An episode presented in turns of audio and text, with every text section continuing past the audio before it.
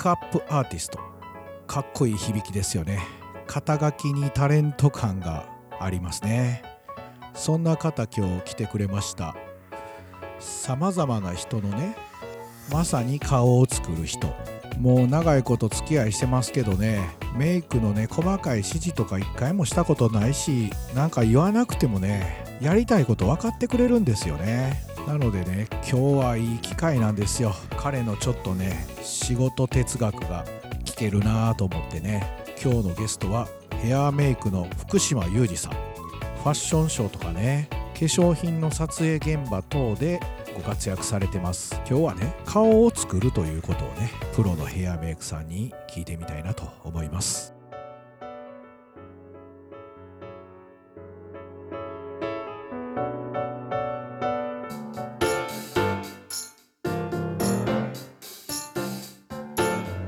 じゃあ本日のゲストはヘアメイクの福島裕二さんですよろしくお願いします、よろしくお願いします。ヘアメイクの福島裕二です。はい。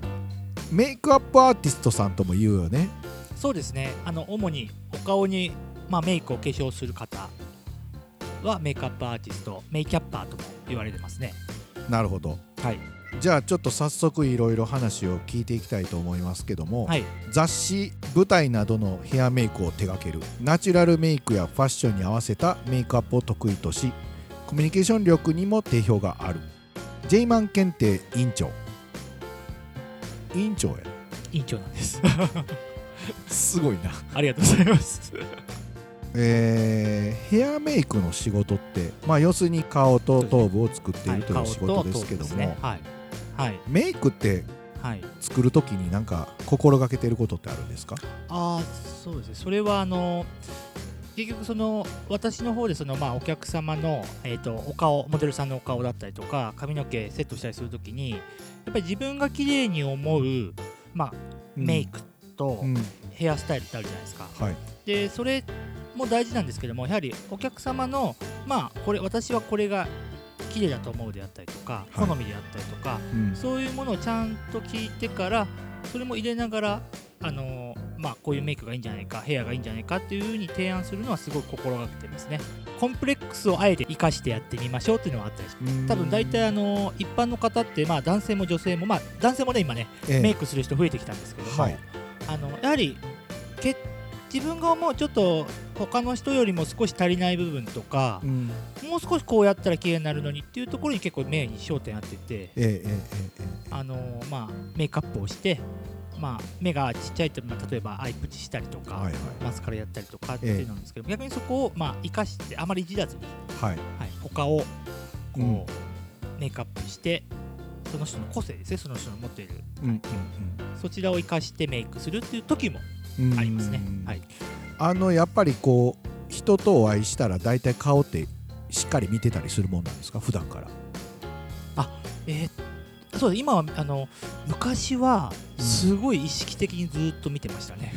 電今はして 車の中とか。じゃあ今はしてないってこと？あそうですね。今はそこまで昔ほどやっぱりあの顔を見慣れてなかったっていうのもあったんですけども、あと例えばこのあ今いる女性の方だったらちょっと例えば服装に対してメイクがもうちょっとこうした方がいいとか、あうん。ここ参考にしようであったりとか、うん。いろいろこう見て学ぶっていうことは昔はすごいよくしてあ。だからそれはまあ要するにこう駆け出しだった頃っていうのはそういうことをしてたと、はいうん。今はそこまでじーっと見たりはあまりねちょっと年齢もおじさんになってきましたので ちょっと危なくなって なるほどね、はい。見すぎちゃうと。まああのメイクのねプロとして活躍されている傍らね、まあはいはい。メイク学校で講師もされているということで、はい。メイクのまあ手順というんですか、はい。まあ、そんなことも聞かせてもらえたらなと思ってるんですけども、あのーまあ皮膚の、まあ、知識みたいなのは当たり前なんですけども、うん。あの顔を洗う、はいあのーお化粧を落とすっていう、まあ、クレンジングって聞いたことありますかね、ありますよ。あります。まずそこから学びますねあクレンジングをちゃんと学ぶ。そうですそうです。お化粧を落とすっていうところから学んでいきますはいはいはい、はい、あのーよく一般的には男性でも洗顔顔を洗うってあるじゃないですか、はい。それはあのー普通の洗顔でもいいんですけどもクレンジングってあとお化粧を専門的に落とすもの、はい。はい、でこれから今後あのお化粧して練習していくのではい。あのやっぱりお化粧を落とさないと肌荒れるんですよ。ああ、はい、ブツブツできてしまう、はい。乾燥したなので初めはやっぱ肌を清潔にするっていうところから学んであとはやっぱり身だしなみですね。はい。あのメイクっていうよりも。身だしなみ。身だしなみです。あのいきなりお客様の顔に触れる仕事ってなかなかないじゃないですか。はい。で北さんもいきなりあの自分のお父さんお母さんから触られたら結構びっくりしますよね。抵抗あるじゃないですか。だいぶ抵抗あるよ。はいはい。怖い怖い。そうです。なので特図その日にあった、まあ、美容の方がいきなり手を触れるっていうのは、まあ、仕事としては当たり前になってますけどもはい。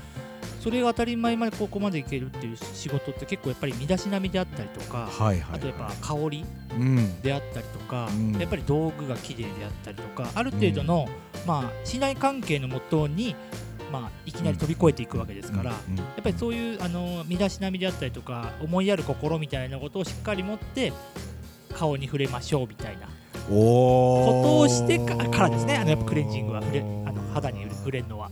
なるほど。そうです。それをすごい、あの学びました、まずは心得ですよね、はい。うん。いや確かにね。いつもちゃんとしてる。いやいや俺はいつもまあ仕事ね普段してもらったりするんですけどもちゃんとしてるもん、うん、ありがとうございます。まあそういう身だしなみがちゃんと身なりを自分のちゃんとやりましょうと。で、はいまあそのクレンジングをしてちゃんとしっかりお顔のまあ綺麗にしましょうと。はい。でその次。その次はねまあ本題に入っていくってことですよね。その次はですねまだちょっとクレンジングのところからですねあのタッチの強さとかってまだあるんですよ。タッチ？あの肌を触れる強さ。おおこれなかなかあの、はい。やってみないと、うん。人にやってみないとわからないんですけど、はい。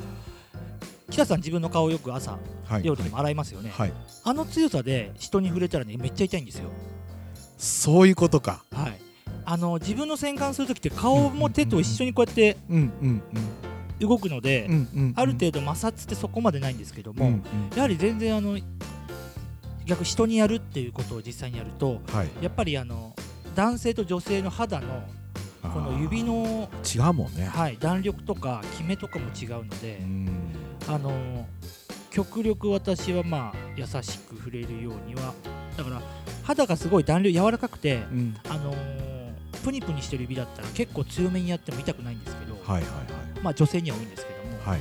あのやっぱりその極力こう肌に負担にならないようにするっていうのはあのはそのクレンジングの時にもかなりししっかり言われますね。ああそういうことか、でそこからあの一般的に言われるスキンケアっていう風に入っていくと。これはあの本当はい。半年前ぐらいだったんですけど、うん。えーまあ、広告のうん。お仕事で、はい。でモデルさんと会ってええ。で会った時に、あこのモデルさんなんか見たことあるなと。はいでまあ雑誌とかどっか見たことあるのかそれとももしかしたら背も高かったので、うん。まああのファッションショーとかであったかもしれ,、ま、しれないと思いましてはい。あこういう現場で会ったことありますかね私分かりますみたいなお話をしたんですけど、はい。い、やすいませんちょっと覚えてないです。あそこの現場は行ったことないですみたいなお話してあじゃあ気のせいだったんですねと思ってうんうん。肌を触ったらはい。思い出したんですよ。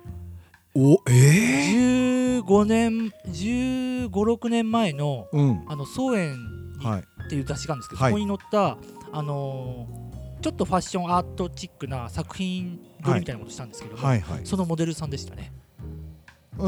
手で肌触ったら思い出しました。でモデルさんも覚えてました。それ最初は覚えてなかったんでしょあその現場のことは言ってなかったああそういうことか。はい。なのであもしかしてあの昔ちょっと総園の雑誌でこんなメイクしましたか？っつったらあしましたしましたって言ってあのまだもうその彼女を持ってましたねその画像。びっくりしました。そういうこともあるんだなと。っていうかさはい。それ顔触って思い出すっていうことがすごいんや いやじ自分もびっくりしましたね。すごいな。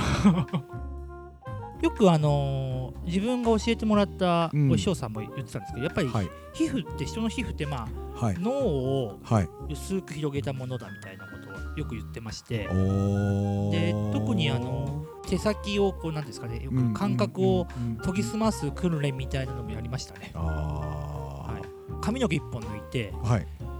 普通のノートあるじゃないですか、はい。あの髪の毛を置いてノートあの紙を1枚ずつこう重ねてって、うん。上でこう触って何枚までこう紙があるの気づくかみたいな。集中するとうん。分かるもんなんですよ、本当に意識的にこうななただ触ってるんじゃなくて本当に意識を集中して。その話って自分だけのトレーニング？いやこれはですねあのエステの先生に教えてもらいましたね。エステのせんエステの先生に教えてもらう。教えてもらいました。はであそのフェイシャル顔のマッサージの授業もあるんですけども、うん。あの女性陣よりも手のタッチがうまいねと褒められた記憶がありますね。ほんまに？はいすごいな。面白かったですでも。うん面白い。あのマッサージも本当に奥が深くて、私もお仕事であのはい。スキンケアする前にあのホットタオルとかマッサージとかもはい。やるんですけども、はいはいはい。やっぱり指圧であったりとか、うん。まあ、いあのさ抑揚の力の抑揚を入れながらマッサージすることでやっぱり効果が変わってきたりとか、そういうことはい。ねうん。重要だなと思いました。重要ですよね。まあでも確かにね顔触られるっていうことですからね。やっぱりまあ男性女性問わずね他人に触られるってことが前提にあってうん。うん普段こう取り組んでるとい。うことですよね。そりゃそうやわ。僕らみたいに雑にやらへんから いやいやいやい まあっていうかあんま触ったことないけど。や そうですね。そうですやはりその美容師さんだと結構ね、うん。後ろから髪の毛を触るっていう機会は多いと思うんですけど、うんうんうんうんお化粧メイクする時って結構真正面に行くんで。真正面やもんね。本当に習いたての子たち見ると、ちょっと顔近すぎるよ特にねあの異性だったりするとそうね。モデルが、ね、女性の方だったらちょっと近づかないでみたいなこともそうやね。多分ねありますのうで、ん。そういうちょっとうん。距離感もすごく大事にしてます。はいはいはいはい。あのその相手のこうパーソナルスペースにね、入っていくっていう意味ではねそうですうんやっぱりその近づくということでね違和感みたいなことを感じさせないようにするっていうことっていうのはうん。意識とかされてるもんですか、話しますね。特にとことん。ん。好みであったりとか。好きな音楽もそうですけども。はいはいはいはいはい。話してるよね。はい。いやいや僕もまあちょいちょいね仕事の時に見たりしてるけどええ。まあ話すよね、はい話しますうん。コミュニケーションしっかりしてるというか、はい。うんこの業界に入っていこうと思ったなんかこうきっかけみたいなのってあったんですか？えーっとですね今は少しねそのみなりもうん。あのファッションとかもすごい勉強はしてたんですけどもうんもともと私本当に違う業界で働いてまして、二十歳過ぎまで、はいはいはい。あのアルソック、まあ俺知ってるけどあまあ聞いとくわ。ええ昔で言うと総合日本総合警備補助株式会社、うん。はい、そちらであの働いておりまして、ええ。で本当にファッションとかコスメも全く興味なくうん。あの警備業をはい。やっておりまして、はいはいはい。でそこからあの、まあ、興味を持ったきっかけがよく昼間にやっているあの奥様変身。番組あるじゃないですか。うんうん。よくやっぱ警備業なんで夜のお仕事で、はい。朝帰ってきて寝てうんで夜前に行くんですけど、はい。でちょうど起きるぐらいがお昼ぐらいなんですよ。うんなるほど。そうなんです。そこでまあ起きた時にやってるのがそういう番組で。夜勤明けに見た番組が きっかけ。そうですそうです、うん。お化粧とかコスメっていうのはうん。あんまりその身近に感じたことがなくてですね、ええええええ。でテレビで見てあこういう世界があるのかと、うん。で逆にあのカットとかパーマとかではなくてこう、うん。色を使ったりとかはいはいはい。あの鮮やかに仕上げたりとか、あなんか面白そうだなっていうのがもともとのきっかけであってであこれだったら結構楽しくできるかなっていう思いが、うんうんうんまあ1年ぐらいあって。はいはい。あじゃあずここまで続いてるんだったら本物だからちょっと二十歳過ぎたけどもちょっと入ってみようかなっていう形ではい飛び込みました。なのであの同級生はあの年齢違いますね あなるほどね。そうですそうです。うん。それはなんか専門学校かなんか行ったんですか？そうですそうです。そうですねあーでそこからまあメイクの道にはい。行ったと、そうです。おー。まあなかなかそんなに興味なかったのにその 昼間の番組でインスピレーションを得るってあるんやね。そうですね。なのでうん。やっぱ今もそうですけど美容学校ってやっぱおしゃれなうんうん。子がすごい多くて、いやいやその中で自分ほんとジーパンうんと T シャツみたいな、うん。ほんとそういうなんですかね今でいう有名なブランドとかも知らずに、なるほどね、はい、だからファンデーションって何ですかとかいやいやそこからスタートです、まあそらそっからやろねまあ、これまでね結構たくさんの仕事をされてきたと思うんですけどもなんかこう自分にとって今のメイクをしていることのターニングポイントになったみたいな仕事って何かありますか？実はあの北さんとのお仕事だったんですけどもあの覚えてますかね？あのスポーツ選手とあと、うんうん。サッカー選手。あ女子サッカー選そうです。手ねその方との対談はいはのビジュアルの一枚ですね、はい、うんうんその時のヘアメイクの時ですよ。うん。でその時にあのすごい感じたのはあの、うん。今まで私もお仕事してたお相手っていうのがやはりまあ一般の方も、まあ、モデルさんも、まあ、あのメイクすごくされるのはまあ普通ですよという方だったんですけども、そのサッカー選手の方ってやっぱりずっとあうん。のサッカーされてたんで、うん。お化粧したことなかったんですああ言ってたよね、はい。あの時ね、なので、うん。例えば、うん。はい、ちょっと色のついたねグロスでもつけましょうかって言ってもわうんあやっぱり恥ずかしいです。私じゃないみたいみたいな形で、すごいあ、の照れてしまう。うんあの拒絶反応みたいなのがあるんですかね、いつもの自分じゃないみたいなのがすごくありまして、でその時にやっぱりあのお話をまたよりよりココミュニケーションすごいしっかりして、じゃああのやっぱり、まあ、ファンデーションはね肌綺麗に見えるのでやりまして、でマスカラとかは透明のマスカラでメイクっていうよりもあの髪の毛をじゃあちゃんと綺麗にセットしましょうみたいな形で、あでどうですか？あこれだったら大丈夫です。ということで、うん。まあ、撮影をしたっていうのがあったんですけどもやはりその時に思った時にやっぱり私が思う綺麗の、まあ、例えばうん。綺麗が10だとしたら、はいやっぱりお客様は別に10じゃなくて1だとししたらもうはい。10を押し付けてはダメ。やはりあのいくら綺麗と言っても本人がやっぱり納得しないとやっぱりそれは綺麗だけでも綺麗じゃない。いやそうだよね、やっぱりお客様とかモデルさんがやっぱ納得してでこれだったら自信持って、うん。まあ、表に出れる。うん。それがすごい大事なんだなってすごい感じましたねその現場で、うん。ちょっとやっぱ恥ずかしかったっていうのもあんのかな。はい。なんかあの現場そんな感じそうですね。ね恥ずかしそうでしたね。やっぱりあの本当にお化粧をしてないような本当に整えただけのメイクでしたけども、うん。やっぱりお化粧落とし持って帰りましたもん、そうやっとったよね。そうですね。今から練習なんでって言って そうですね。うん言ってたよ。あーあそうそんなんそれがすごい思ったきっかけでやっぱりそれがまさに本当その人に合ったやっぱメイクアップなんじゃないかなっていうのはすごい感じましたね。うんそうやね。モデルさんとかやったらもうほんまに輝くようにしてくれっていう感じやと思うけど、要するに自分らしくってことやね、はい。うん。そっかそっかやはりあの撮影とかが入ると、やっぱあのヘアメイク特にこれ舞台でもそうなんですけど、やっぱヘアメイクする場所とあの見てもらう場所って違うじゃないですか。特に舞台もそうですけど、はいはい。はい舞台なんてあのヘアメイク室があってうん。で普通の掃除なんか照明が焚くところ。うんうん。でしかもお客さんって十十何メートル遠いじゃないですか、はいはい。なので本当にあの一般的なメイクするだけだったら本当そお客さんから見ると何も見えない。そっか。遠いので。うん。やっぱキャラ付けするんだったらやっぱりいつもよりも眉毛太くしたりとか、はいはいはいはいアイシャドウめっちゃ濃くしたりとか、で照明もあったりするのでそうですよね。そうなんです。あの、うんパール入りとかってあんま結構色飛びやすいので、結構マットな色を使っはいたりとか、あと撮影で言うとうん。あのスタジオ撮影とあとロケ外もありますよね。光の感じが違うからですよね。やっぱ太陽とかロケで言うと、うん。思ったよりも結構明るかったりとか、うん。でメイクが結構浮いて見えたりとか結構したりするので、やねやっぱりあのどこでこう見せて、うえーどういうところで見てもらうかっていうのも考えながらやるやるっていうのはすごい考えますね。うん。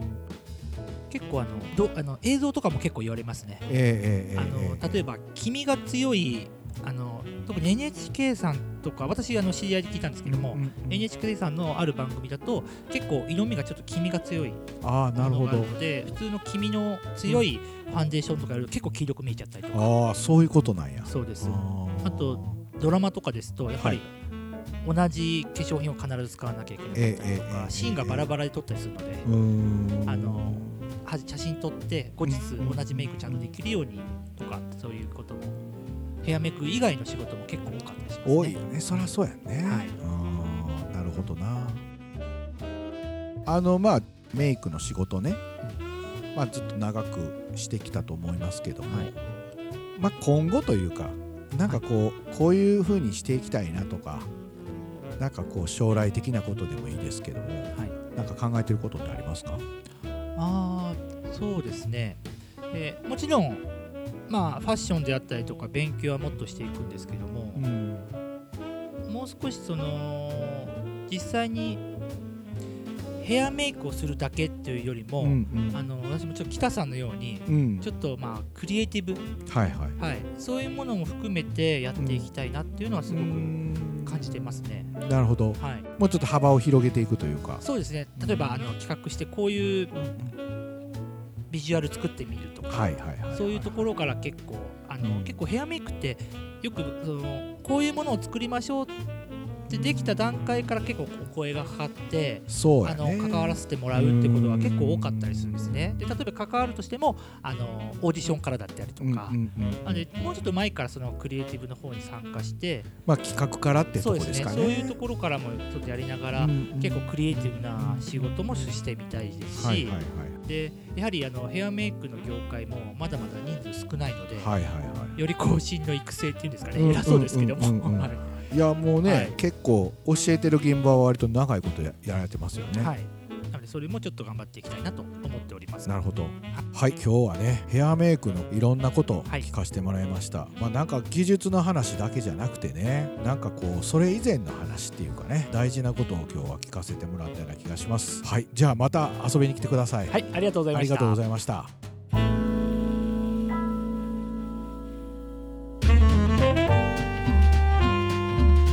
はい今日はね顔を作るということをねいろいろ話聞きましたけども私の仕事でね100%の確率でモデルさんにね褒められるんですよ。ディレクターさん今日のメイクさんめっちゃいいですよねって。すごいうまいですよって。いやねこれねお愛想じゃなくて本気で言ってくれてるんですよね。まあ多分ね。で毎回やしね。いやーなんか私の能力でもないのにめっちゃ褒められた気がしててね。まあなのでね彼をキャスティングするとモデルさんに結構いい顔ができるというね。なんかいつもいい思いさせてもらっています。まああのモデルさんにだけじゃなくてもね撮影現場のいろんな人とうまくやってくれるんでねいつもいい現場になるんですよ彼とは。まあね本当にコミュニケーション能力の高い人ですね。今日もいい感じのスクリストボイスが聞けました。本日はここまで。次回もお楽しみに。ツクリストボイス北直哉でした。